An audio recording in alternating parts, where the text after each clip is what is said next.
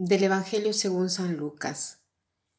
Después de esto, designó el Señor a otros setenta y dos y los envió de dos en dos delante de sí a todas las ciudades y sitios a donde él había de ir.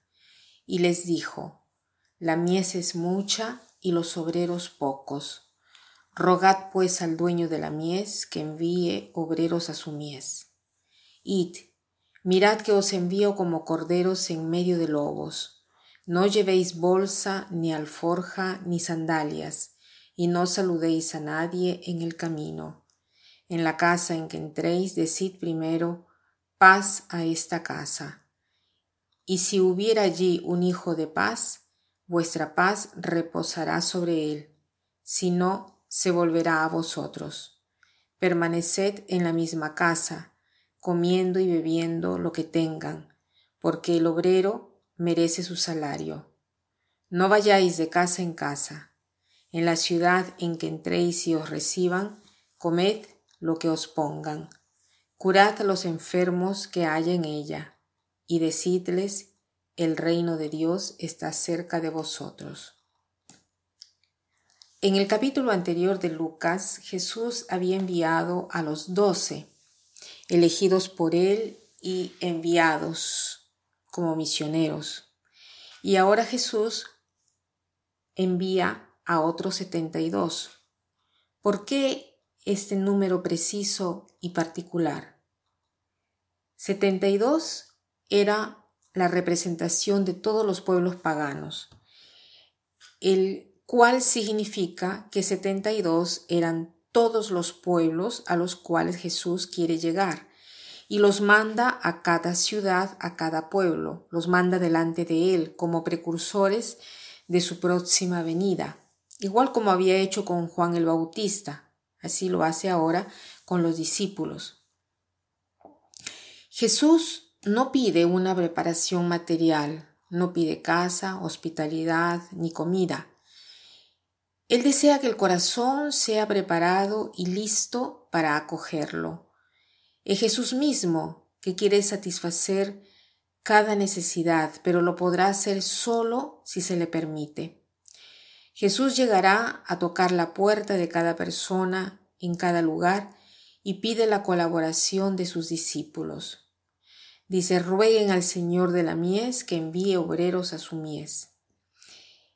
Esta frase casi siempre la interpretamos como una llamada al sacerdocio y a la vida consagrada. Es seguramente importante orar por las vocaciones, pero vemos aquí la insistencia de Jesús de llegar a cada lugar, a cada persona. Por lo tanto, me parece que tiene otro significado, o sea, rueguen, hasta que nosotros sintamos la llamada del Señor para entrar en su mies. Ora tú, que tú sientas la venida del Señor para participar en su misión de preparar el corazón para su llegada. Es evidente que el sacerdote y los consagrados no son suficientes para llegar a cada lugar y a cada persona. Entonces, hazlo tú, anda tú, Haz saber cómo ha cambiado tu vida, cómo te ha perdonado, cómo te ha curado, cómo te sostiene en cada momento. Tu testimonianza ayudará a preparar el corazón para encontrar y acoger a Jesús cuando volverá. Hay otro aspecto importante en este Evangelio. Dice, los mandó de dos en dos.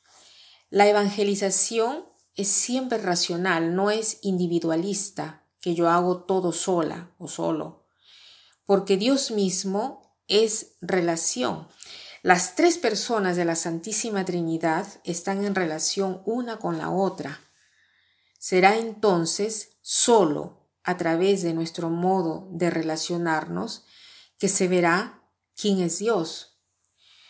Uno puede pasar horas de horas orando en la iglesia, pero si esa oración no llega a cambiar el modo de relacionarse, de amar, de perdonar y vivir las virtudes, esas oraciones son inútiles. La verdadera oración es nuestro modo de vivir las relaciones. Esta es la testimonianza verdadera que podemos dar a Jesús. Jesús ha dicho, los reconocerán como mis discípulos por el amor que tendrán el uno con el otro. Y es así. Los primeros cristianos eran reconocidos y admirados por el amor que había entre ellos. Se decía, miren cómo se aman. Y se convertían, se bautizaban, porque veían la belleza en el quererse. Y es este modo de estar de dos en dos o más, que será la curiosidad de saber quién los hace capaz de vivir así. Y qué cosa ofrecen los misioneros paz, curación y el anuncio que el reino de Dios está cerca. Jesús es el reino que está cerca. Jesús es la verdadera paz. Jesús es el médico celeste. Jesús viene a satisfacer las necesidades y el deseo de cada persona. Nos pide de preparar su llegada con nuestra testimonianza en las relaciones de nuestra vida, a fin que todos puedan acogerlo.